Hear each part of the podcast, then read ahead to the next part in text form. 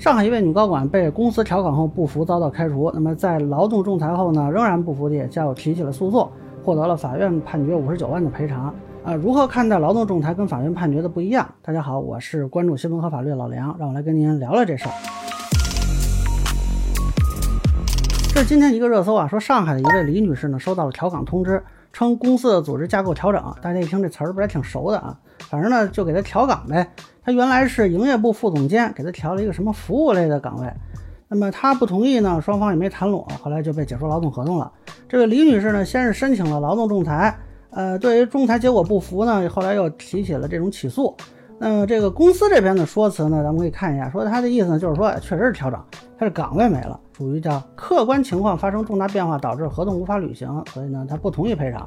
但是法院调查就发现呢，这公司仅仅是因为这个经营方针的变化呢，对部分的这个店铺经营模式进行调整，而李女士所在的这个部门呢，依然是存续和运营的，也没有证据证明呢，这个李女士负责的这个门店和经营模式都发生了变化，所以呢，这个就不符合咱们说的那个重大变化，那就是说你这个解约的理由不成立了，那肯定不成，就给判了是五十六万的赔偿金，还有年假未休，这个折算了三万啊，共计五十九万。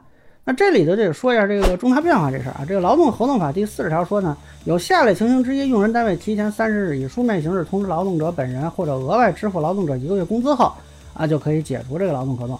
其中的第三条就是劳动合同订立时所依据的客观情况发生重大变化，致使劳动合同无法履行，啊，那么经用人单位与劳动者协商未能就变更劳动合同达成协议的，那就要怎么理解这个重大变化呢？呃，首先肯定它得是客观变化，就比如说不可抗力啊，什么地震、火灾啊，或者政策变化了，你归业务不能干了。比如说之前那个教培行业啊，那个可以说是重大变化。那么其次呢，变化还得是有一定的影响，它得重大嘛。对于这个整个劳动合同的履行，都得是能够说呃，能够说继续履行的程度。那也不能说有这个什么风吹草动您就解除合同。那就这个案子来说呢，这个公司。嗯，他显然自己调整方针是你自己的事儿，他要没有其他证据能证明说啊，这个属于客观情况变化，那他这个影响也没有那么大啊，所以法院不认可也很正常。那有的网友就说了，万一这公司啊，他就不开除你，就让你去干服务岗，这怎么办？那这个你看你合同里怎么写了？一般劳动合同都要明确这个薪资岗位和职责啊。如果说要求你从事说跟你岗位职责完全无关的内容，这个属于变更劳动合同，那就得征得你的同意嘛。当然了，我个人觉得现在对于劳动者保护呢，还稍微差那么一点儿啊，就是没有精神损害赔偿。你像这个把高管调去服务岗位啊，他违约咱们就不说了，也是一种人格侮辱吧。但是目前好像没有对劳动争议涉及精神损害赔偿的问题，我是挺期待未来能有所改变啊。那这个事儿呢，我发现网友讨论的一个点让我也有点意外，就是有大 V 说呢，这个劳动仲裁支持单位决定啊，和法院的判决完全相反。那以后谁还会相信劳动仲裁？一点权威性都没有，要这部门何用？呃，这个说法我就不能同意了啊。虽然说没看到这个完整的文书啊，暂时不确定劳动仲裁内容是怎样的，但是就法院发的这个文章看，劳动仲裁至少是支持了年假来折算这个三万元，这个说明劳动仲裁并没有完全支持公司的想法呀。呃，这三万可还是人家劳动仲裁那边定的呢。那么说这个劳动仲裁是支持单位解约呢，还是说，呃，他支持的数额没有达到李女士的预期呢？我觉得现在做这种判断是不是有点草率？其次，这个劳动仲裁呢是劳动争议的前置程序，呃，法定就是要先裁后判。那现实中的大量劳动争议都是通过劳动仲裁来解决的。相比起判决来说呀，一个最大的好处就是方便快捷。